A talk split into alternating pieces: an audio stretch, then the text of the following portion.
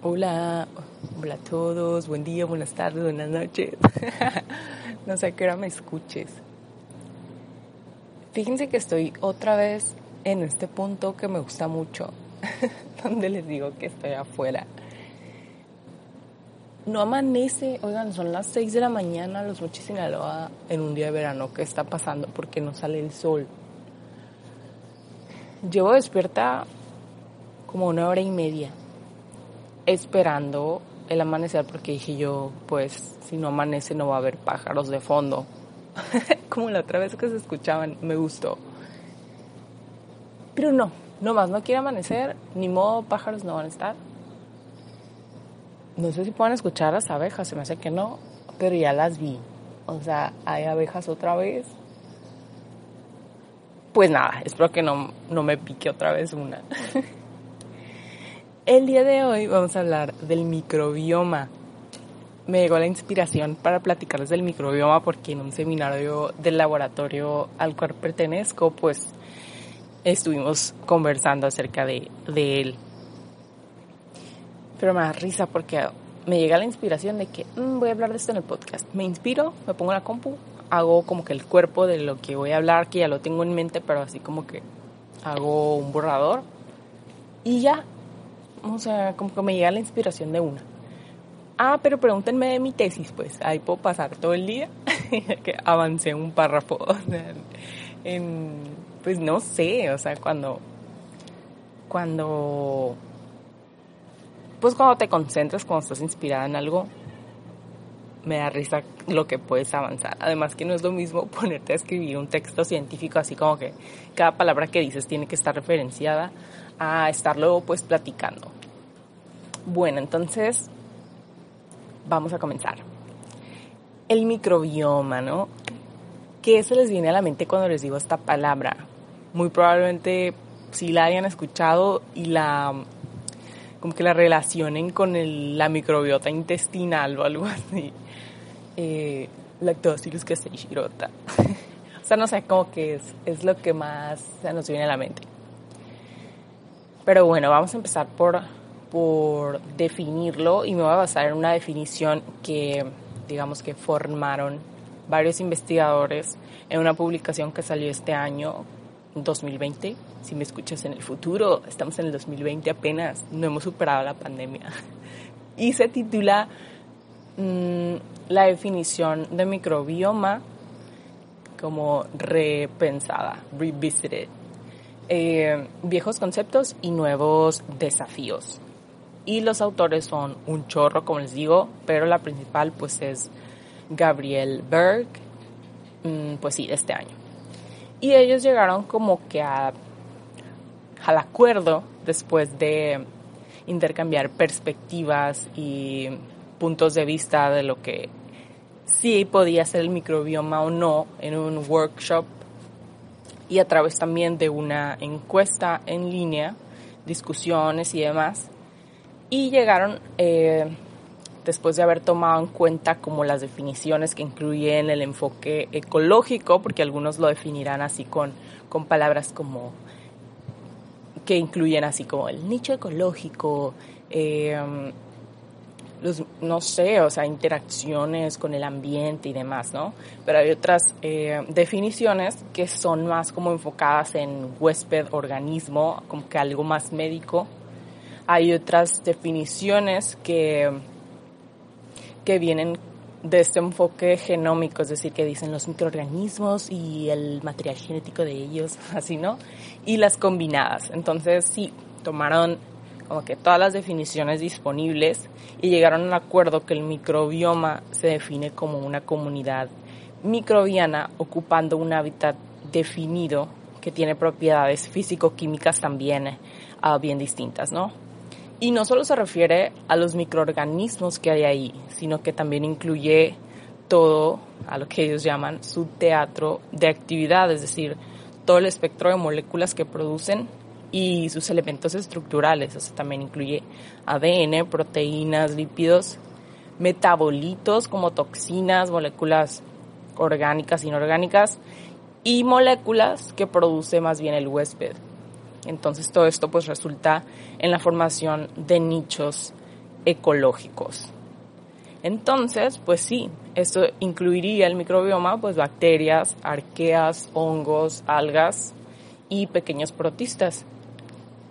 Pero no debe confundirse con la definición de microbiota. Oigan, pueden escuchar las abejas, como que está, no sé, traen ahí un, un alboroto. Porque la microbiota son únicamente los microorganismos vivos del microbioma. Entonces, los fagos, los virus, el material genético, entran en el término de microbioma, pero no en el de microbiota. Espero estar dándome a entender. Y el que podamos ahora definir todos estos conceptos, claro que viene de un trabajo que comienza desde el descubrimiento de los microorganismos por Anton van Leeuwenhoek, el padre de la microbiología en 1670, pasando por tanto por el desarrollo de, tecnología, de innovaciones, o sea, en nuevas metodologías que coincidieron pues con descubrimientos. Eh, por ejemplo, la primera vacuna en 1796 por Edward Jenner en 1855-57, pues con la pasteurización, con la fermentación y la vacuna contra la rabia de Louis Pasteur, con los postulados de Robert Koch en 1884 y llegando pues hasta el descubrimiento de los antibióticos por Alexander Fleming, mm, Watson y Crick en el 53, el dogma central de la microbiología molecular por Francis Crick en 1970, más descubrimientos, más descubrimientos, hasta que llegamos al 2005 al proyecto del microbioma humano y el proyecto del microbioma de la Tierra en el 2010. Entonces, microbiomas, pues puede haber, por ejemplo, en plantas, una planta cuyo microbioma de las raíces es diferente en composición al de las hojas u otros órganos. Pero ahorita vamos a como que enfocarnos un poquito más en los microbiomas del cuerpo humano. Por ejemplo, en la piel, la piel es el órgano pues más grande del cuerpo y está colonizado por, por microorganismos y la mayoría no son patógenos, no nos hacen daño, incluso son benéficos para nosotros. Y varía según la parte del cuerpo, porque pues está regulado por glándulas, por factores como cuántos años tienes, eres hombre, eres mujer, el ambiente, o sea, qué tanta higiene, bueno, cómo sean tus hábitos de higiene y el clima, por ejemplo. Y el microbioma de la piel es el que muestra mayor... Siento que me va a salir un animal desconocido aquí. Ya estoy escuchando como animales de que rastreros, un gato o algo así. Pero bueno, volviendo al microbioma de la piel, este muestra más, o sea, es el más cambiante con el tiempo de los microbiomas que tenemos. Y el que tiene mayor diversidad filogenética, es decir, diferentes especies identificadas según los que se han estudiado. También se han encontrado se ha encontrado que la placenta tiene también microbioma, o sea, antes se podría pensar que era como este medio estéril, porque pues no había salido, o sea, sí es donde está el bebé dentro de la panza, no ha salido al mundo, no ha tenido contacto con los microorganismos de afuera, o sea, se podría pensar que era un ambiente estéril, pero pues encontró que no, esto en, en la placenta de mujeres embarazadas saludables.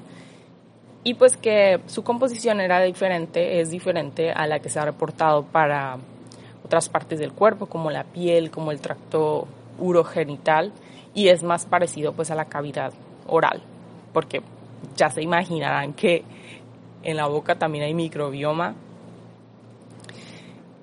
Y así, en diferentes partes del cuerpo, pero vayamos a la más conocida, el microbioma intestinal.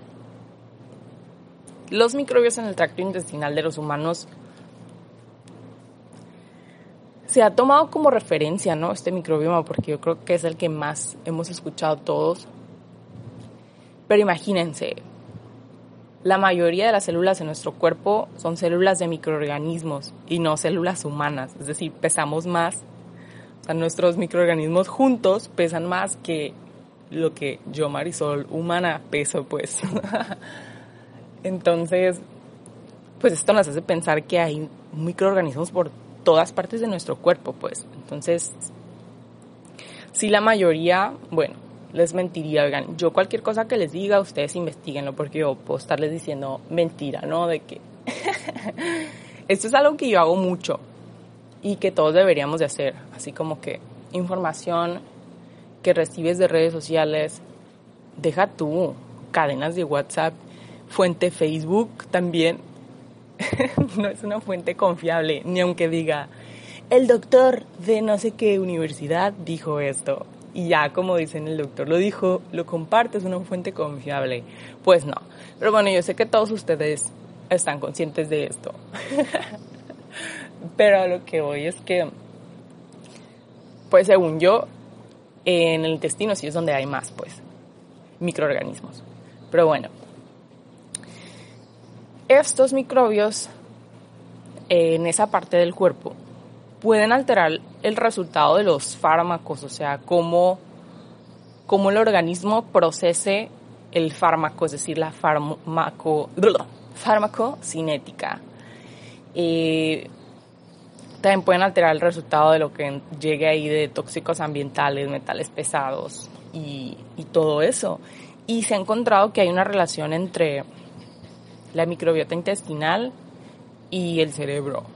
O sea, el microbioma intestinal afecta la salud del cerebro pues por diferentes razones, digamos. Entre ellas, por ejemplo, enzimas de bacterias producen metabolitos tóxicos como el amoníaco. O también porque los microbios acá abajo pueden producir hormonas y neurotransmisores que son idénticos a los que produce nuestro cuerpo y así estimular también neuronas aferentes que son las que llevan pues estos impulsos de los órganos hacia el cerebro a través del nervio vago.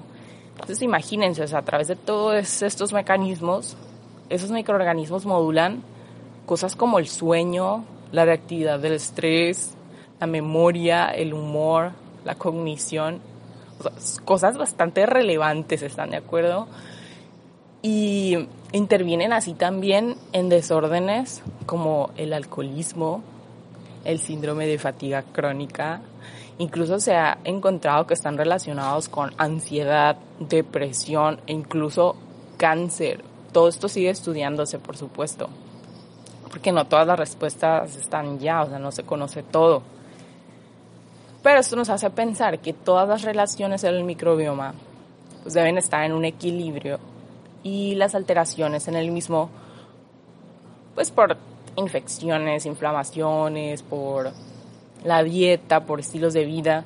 O sea, yo creo que todos hemos conocido a alguien que dijo, es que yo tuve un tratamiento con antibióticos y por eso ahora tengo gastritis o no puedo comer estas cosas.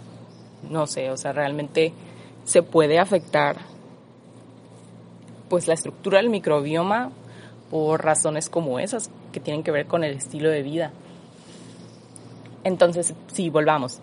Todas estas relaciones deben estar en equilibrio y si hay alteraciones, pues también se alteraría la relación simbiótica y podría derivar en, en enfermedades. Y lo que es curioso es que tanto el huésped como los microorganismos que lo habitan pues imagínense, o sea, no es algo de que algo que sea nuevo, o sea, han ido coevolucionando, o sea, entonces es, es cambiante. Por ejemplo, Helicobacter pylori era un microbio dominante en los estómagos de casi todas las personas en el siglo XX, iniciando el siglo XX. Pero casi desaparece, o sea, casi desaparecía, ¿no?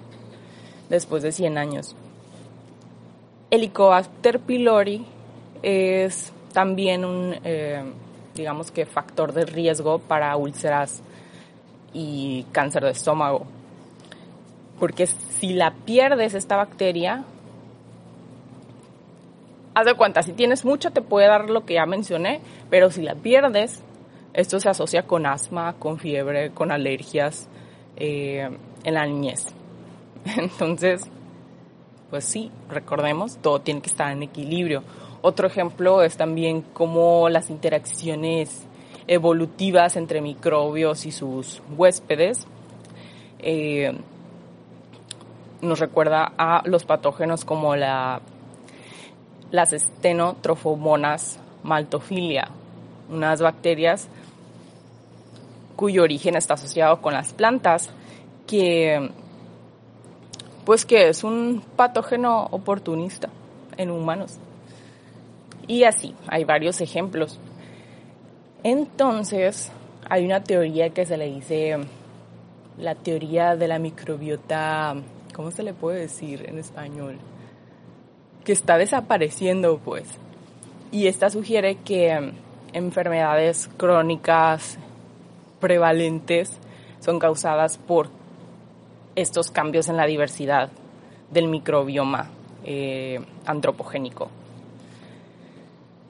Bueno, eh, pues también, o sea, por todo esto es que algunas estrategias para alterar el microbioma de manera terapéutica pues son cambios igual en la dieta, el uso, bueno, tomar probióticos y prebióticos. Los probióticos pues es literal de que el Yakult, así tomarte los microorganismos, las bacterias beneficiosas que viven en el, intestino y mejorar así la salud, eh, la digestión y la absorción de nutrientes. Y los prebióticos es más bien comer otras cosas, otros alimentos como de origen vegetal, por ejemplo, la leche materna, fibra, pues, que ayudaría a que se incremente la cantidad de, de organismos benéficos en el intestino. Entonces sí, estas son estrategias pues para mantener, digamos, la salud del microbioma intestinal. Pero bueno, vamos a pensar, o sea, ¿cómo se sabe todo esto? Eh, hay tres enfoques. Un enfoque es el saber o el conocer o el responder a las preguntas de quiénes están ahí, o sea, para conocer el microbioma. Y esto, claro que se puede a través de microscopía, saber al microscopio quiénes están, o con culturómica, que es cultivarlos y ver en cajas Petri cuántos, cuántas colonias resultan, por ejemplo. Entonces así pues se pueden saber los patrones de colonización, la caracterización eh, de las especies, la función celular, fenotipo de los microbios de ahí. Pero bueno, esto no es suficiente, por supuesto, porque es solo como que a nivel celular. Otra pregunta que se intenta responder es, ¿qué pueden hacer esos que están ahí? Entonces, esto es conocer el potencial, el potencial, ¿qué traigo, Iván? El potencial metabólico, o sea, cuál es el material genético disponible estudiando así el ADN y el ARN con metagenómica y metatranscriptómica, o sea, para saber realmente la composición genética, eh, la función de los genes, o sea, los genomas que hay ahí, la expresión de, de genes, o sea, qué genes están prendiéndose y apagándose en determinado momento. Y por último, el otro enfoque para conocer el microbioma, pues es conocer las funciones microbianas, o sea, qué están haciendo los que están ahí. Porque el potencial genético del, o sea, lo que hablé hace unos segundos, ADN, ARN, nos dice solamente qué pudieran hacer. es como si yo tengo los genes de que voy a ser súper buena corredora, pero si nunca en mi vida corro, no voy a poder lograr ser una corredora. o sea, si en mi ambiente nunca están las condiciones para que yo quiera correr. Eh, entonces, una cosa es el potencial y otra cosa es lo que sí puedan hacer esos microorganismos. Perdón, lo que sí estén haciendo. Entonces las funciones microbianas me refiero a rutas metabólicas activas. El caso es que aquí es estudiar proteínas y metabolitos. Eh, entonces, si nos ponemos a pensar, esto se hace con diferentes técnicas, con diferentes enfoques. Cada uno tiene sus pros y sus contras. Por ejemplo, no todos los microorganismos son cultivables, o sea, es una parte muy pequeña, digamos, alrededor de 1% según la matriz. Eso nos dice que si en nuestras cajitas estamos pudiendo ver 100 microorganismos, la mayoría no pudimos cultivarlos de todos modos en un inicio, entonces no, eso no nos dice mucho. Y, por ejemplo, los que tienen que ver con con material genético, en ocasiones se puede observar todo el material genético en un lugar, pero ni siquiera podemos distinguir cuáles están vivos y cuáles están muertos. y, y así, hay muchos pros y contras, entonces esto nos hace pensar que realmente el ir conociendo y poder describir el microbioma, claro que estuvo relacionado con avances metodológicos pero aunque haya todo este progreso, no hay un método perfecto ni universal. Y. Ay, mi computadora. ¿Cómo se dice? El. El acordeón. no, pero sí, o sea, a lo que voy es que no conocemos el microbioma en su totalidad. Punto. O sea, no lo hemos conocido todo.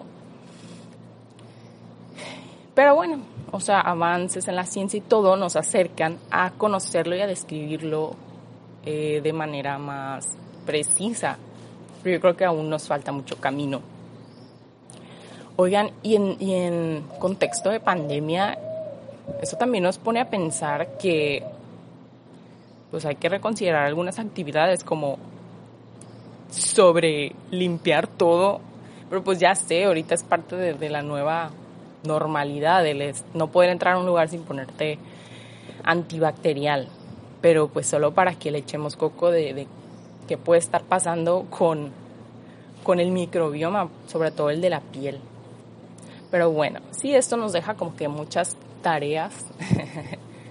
Mentira, no tienen tarea, solamente es así como que con lo que yo me quedo. Y pues nada, quería hablar de, de este tema porque pues es, es, ¿cómo les digo? No sé, todo parece indicar que actualmente la población ya le está prestando más atención a lo que sucede a niveles súper, súper microscópicos y que todo esto pues tiene implicaciones en, en nuestra vida y no es así como lo único importante de la diversidad es lo que podemos ver. no sé, yo me pongo a pensar en un montón de cosas.